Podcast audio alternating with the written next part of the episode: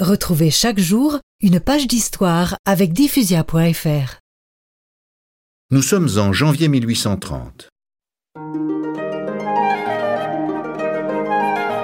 Joyeuse, Catherine rejoint les filles de la charité.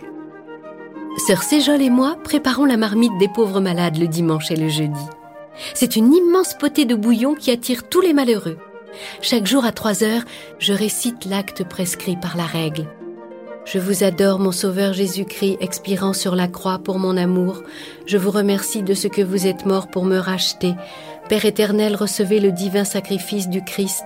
C'est la mort d'un Dieu, c'est Dieu même que je vous offre.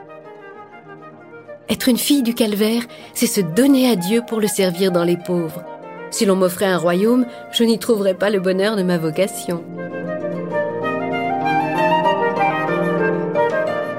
À la mi-avril, l'apprentissage s'achève et Catherine quitte Châtillon-sur-Seine. C'est l'heure du trousseau. Dans sa malle, elle emporte quatre paires de draps, douze serviettes, de la toile, onze chemises, cinq robes et onze mouchoirs.